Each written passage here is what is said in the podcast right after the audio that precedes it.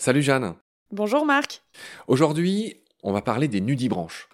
Joyaux des mers, il n'y a pas d'autre mot. On a vu qu'ils faisaient partie des limaces de mer, mais qu'il y avait d'autres euh, groupes et on a dit quelques-uns grâce à toi. Fais-nous rêver avec les deux, trois noms d'espèces.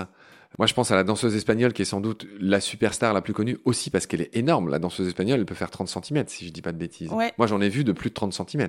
C'est un des plus grands nudibranches, effectivement, qui est assez incroyable. Ouais. En plus, elle a un nom incroyable, Hexabranchus sanguineus. Vu qu'elle est toute rouge, bah voilà, c'est Hexabranchus, bon, euh, six branchies, euh, la sanguinolente, la sanglante, je sais pas comment dire. Enfin bref, la danseuse espagnole, c'est comme ça qu'elle s'appelle, son nom scientifique. On va aussi parler du Glaucus atlanticus, qui est plus connu sous le nom de dragon bleu, qui est une sorte de Golgoth incroyable. Ou l'hirondelle de mer, moi j'aime bien ce nom-là. Ouais.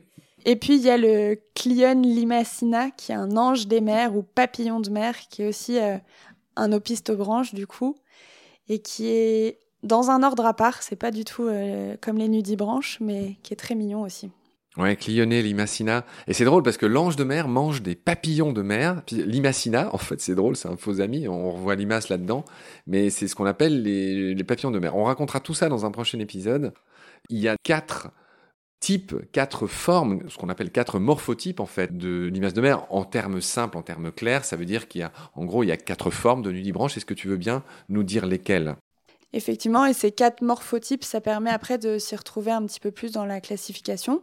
On va avoir les doridiens, qui sont des nudibranches qui ont un corps aplati avec euh, le panache de branchies qui est regroupé sur l'arrière du corps. Voilà, sur le pourtour de l'anus, très poétiquement.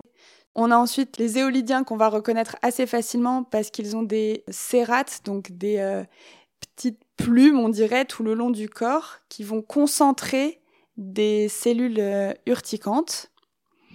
On a ensuite les dendronotacées qui vont avoir tous les branchies sur le côté du manteau.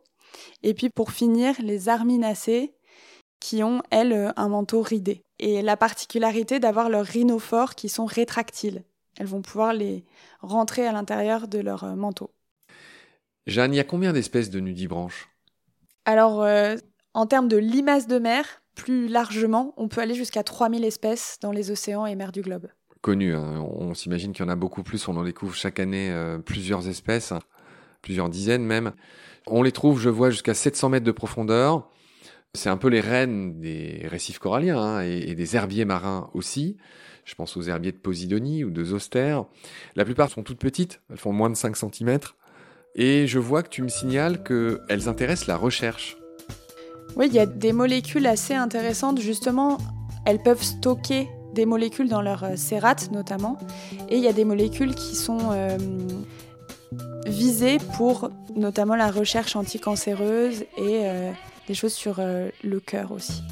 Très bien, c'est bien noté Jeanne. Merci beaucoup pour tes lumières, je te retrouve très vite pour la suite. D'ici là, prends soin de toi, salut. À très bientôt.